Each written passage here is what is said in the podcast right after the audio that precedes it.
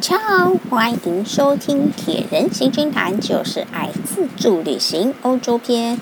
我是什么都爱试试，哪里都想去玩玩的团长神农司。Hello，我是 Angel，就是爱旅行。想要介绍给大家的是世界上各地的城市有哪些好玩好吃的情报。像现在大家都在家，那个躲在家里宅在家救救世界的时候，也是希望大家能够从耳朵上面就能够环游世界。那，我们太久没有看那个欧洲了，我们来先回回忆一下欧洲。对呀，希望有去过欧洲的人能够重拾你当时去欧洲的美好回忆。没有去过欧洲的人呢，也能够预做练习，将来有朝一日去了欧洲之后，才知道将要去哪些景点玩呢？对啊，像前面我们介绍罗马的很多景点啊。对呀，那些景点都是非常的，嗯，真的是有参观价值的。关键。对呀。关键景点。嗯，那假如您喜欢我们的节目的话，希望您在我们的节目上面订阅、按赞、分享。嗯，如果是使用 Apple 手机的话，麻烦请帮我们五星按赞哦。嗯，我们优质的节目需要优质的厂商对我们赞助与鼓励哦。假如有任何的节目合作的话，希望您联络我们的 email i 九四 s 四四小老鼠 hotmail 点 com 来联络合作事宜哦。前面介绍了罗马的许多经典景点。接下来，我们继续跟着丹布朗《天使与魔鬼》的小说来介绍罗马的景点哦。罗马真的是非常多的教堂呢。再来一座，又是一座科学教堂。那一座是土之教堂，人民圣母教堂 （Santa Maria del Popolo）。为什么叫人民圣母教堂呢？因为教堂所在地是罗马的人民广场。所以就依在所在地来称为人民圣母教堂。从特米尼火车站出发，搭乘地铁 A 线，在弗拉米尼奥站下出站就是了。在人民广场上会看，觉得这边是蛮有规划的一个椭圆形的广场，一边是人民圣母教堂，另外一边是两个长得一模一样的教堂，分散成三三条大道，那就是双胞胎教堂啊。对呀，中间当然会不意外的，绝对会有个埃及方尖碑耸立在教堂中间。哦，那座方尖碑不一样呢，那可是埃及著名的法老王拉美西斯二世建造的哟。那我们先从人民教堂，呃，人民广场开始介绍起。人民广场在罗马帝国时代，那里是古城墙的北门。嗯，的确。在古罗马的观光地图当中，这边算是整个罗马观光地点的最北边了。在古代，人们一路南下到罗马，就是从这里进入这座伟大的城市。那边就是，哎，以前应该会有个古城墙围住整个罗马，那那边就是算是北门的地方。在西元一八二六年以前，这里也是罗马帝国处决人犯的地方。就跟我们的那种推出午门闸了一样，就是在热闹的广场上特别容易形成 那个行刑场，就砍了。嗯，传说中这里也是罗马帝国的暴君尼禄的埋骨地。暴虐的尼禄在罗马大火之后统治，他见失人心，最后各地反叛叛变了，他就被迫自杀。像传说中死后他就埋在这里。多年以后，长了一棵胡桃树，树上面有大量的乌鸦聚集。我感觉很可怕耶！那个可能是那个胡桃树，哎，吸取了它的对啊，吸取它的这个哎暴虐之气，然后就变得阴森森的。西元一零九九年，教宗帕斯加尔二世梦见圣母玛利亚告诉他，这一棵树是恶魔的化身，必须要砍掉它。并且在原地建了一个教堂来镇压。西元一四七二年，教宗西斯笃四世他重建。西元一五零七年，教宗朱利斯二世允许银行家积极可以在人民圣母教堂中的其中一个礼拜堂建立家族祈祷堂。他们委请拉斐尔设计。西元一六五五年的时候，教宗亚历山大七世委请贝尼尼重新修建。贝尼尼在积极小圣堂里面装饰了哈巴哈巴谷与天使的雕像。除了积极小圣堂之外，人民圣母教堂里面还有卡拉瓦乔的著作，里面相当值得一看。只可惜我们过去的时候，每次都是在在整修。嗯，对啊，每次都在整修。而且他在电影里面，他也在整修。嗯，对呀、啊。还有一次，里面正在举行的婚礼，虽然说看到，诶，举举行婚礼真的是非常难得，但是我们也不好意思在参观教堂赶快退出来，所以始终都没有机会好好的参观人民圣母教堂，很奇怪，也只有。我每一次都在整修。对啊，那个。他常在整修。嗯，对啊，那个教堂常常都在整修。希望下次去罗马的时候能够有机会过去参观。要是你们有参观积极小圣堂，或者是有其他有趣的经验的话，也可以在我们的脸书粉丝团“铁人行军团”跟匹克邦网志“就是爱试试”跟大家一起分享哦。人民广场的另一端有两座看起来很像的教堂，大家统称为它们双胞胎教堂。它们长得真的，我觉得真的很像。对呀、啊，而且正在。教那个广场的正中间，然后拍两个教堂，说：“哎，真的好可爱哟、哦，一模一样的感觉。嗯”那这两个教堂呢，从要分辨的话，就站在广场正正正中间，从人民教广场看过去，左手边的就是圣山圣母教堂，建于西元一六六二年。这座教堂呢，贝尼尼有参与设计。右边的呢是奇迹圣母教堂，它是建于西元一六七五年，这是由贝尼尼的学生来参与设计的。后来建的奇迹圣母教堂比较大呢，不过他的就是那个他的学生利用人类视觉视觉上的错觉，建造出看起来有如孪生兄弟般的教堂。在人民广场上面的时候，记得不妨仔细的比较看看。看看能不能发掘出差别呢？两座教堂中间夹的路就是科索大道，要这条路很重要。我觉得我们去罗马就是科索大道走十遍。哎，对，那种那那一条路真的非常的重要，相当于我们的忠孝东路呢，中间它有各式的店家，非常的好逛。科索大道直通威尼斯广场，所以它的。它的景，它的点，它的底底部就是威尼斯广场，那它的头就是那个双双胞胎教堂。对啊，但是你走这条路的时候，嗯，真的是非常的嗯目不暇接啊，因为它有各式的逛街的店都在那边。我觉得还蛮像西门町逛起来的感觉。嗯，就像忠孝东路吧，因为上面什么 Zara 啊，然后 Mango 啊，各式各样的那个，哎，男哎 Nike 还是不管男生女生，然后都都可以想到。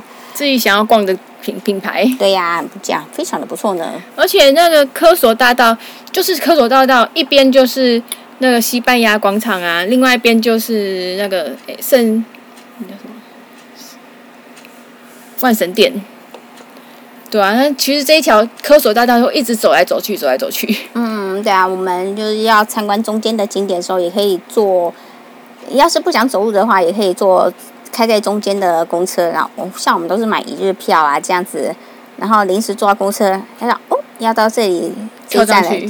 可是其实我觉得公车不是很好，不是很好搭。然后你干脆如果在科索大道的话，你就干脆走路就好了。对啊，边逛边走啊。对啊，因为蛮蛮好逛的。然后突然看到小巷子旁边有景点，就弯进去。那科索大道的另外一头，威尼斯广场 （Piazza Venezia） 本身也非常的好辨认。沿着不怎么宽的科索大道，你在逛来逛去之后，突然眼前一片开阔，来到了一座视野辽阔、交通繁忙的大广场。对面有一座非常高耸洁白的建筑，它就是艾曼纽二世纪念馆。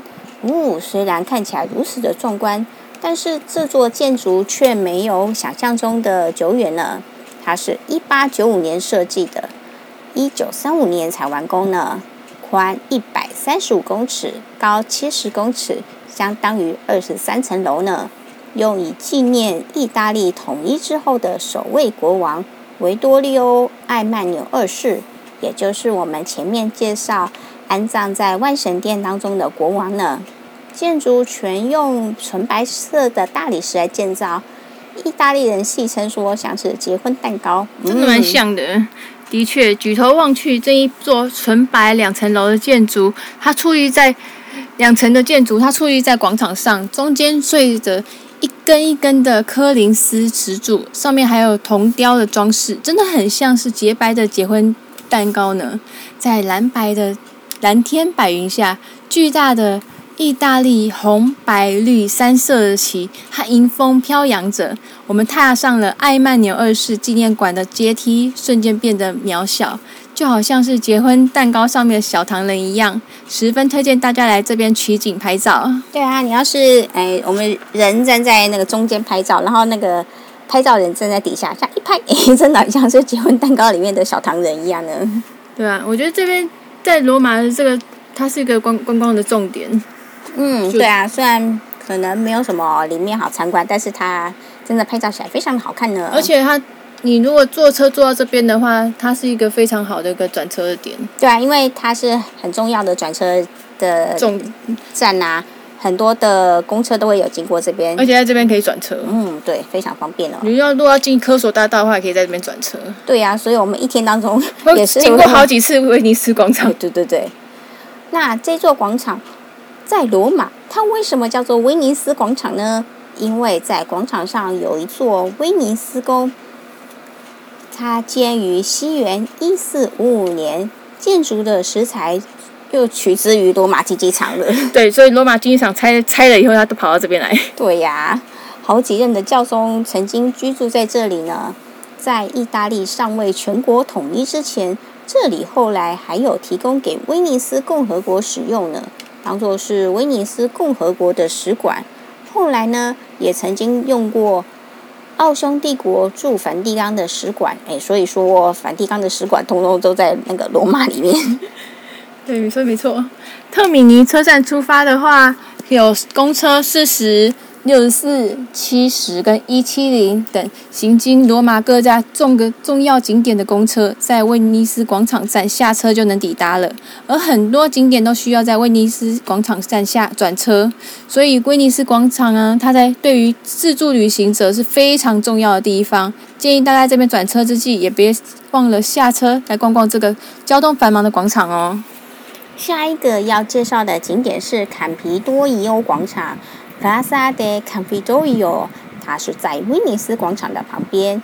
要是你已经在威尼斯广场转车的话，可以从这里顺路的走过去。从特米尼车站出发的话，也就是一样，在威尼斯广场站下车走过去。这两个景点呢，可以排在一起参观。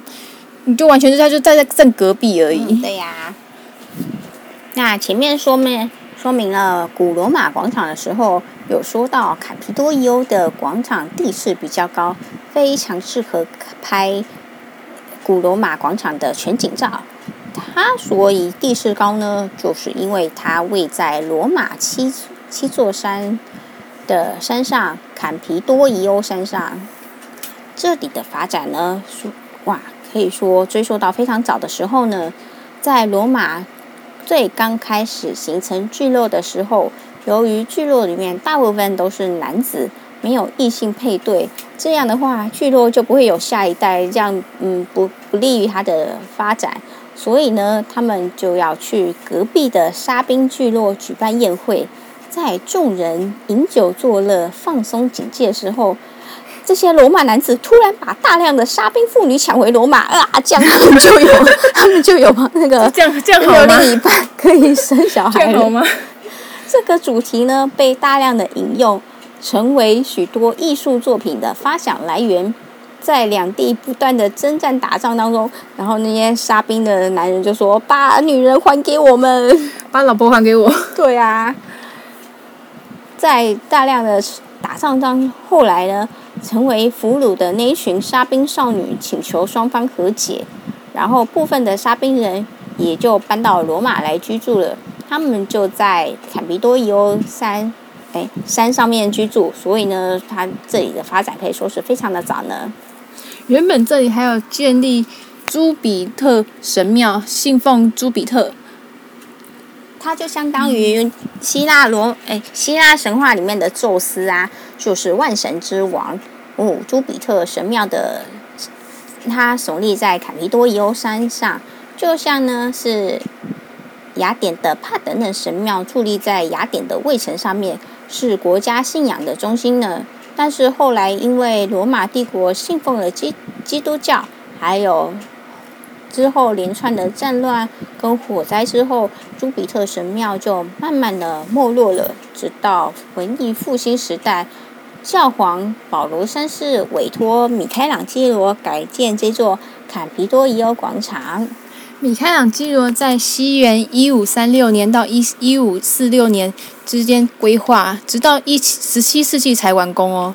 他重新设计广场为椭圆形，更换了原来朝着古罗马广场的出入口，改改道朝向梵蒂冈方向。中央还镶嵌了美丽的图案，形成一个拥有十二尖角的星星，显得十分的活泼有朝气，就好像是花瓣盛开了一样。这也是米开朗基罗唯一设计的广场，非常值得米开朗基罗迷特别来我们这边来见识一下大师的风范哦。对啊，嗯，之所以建立到十七世纪，就就是他只是画设计图，那也是后人所完成，他依据他的设计图所完工的啊，所以还才会建立了那么久。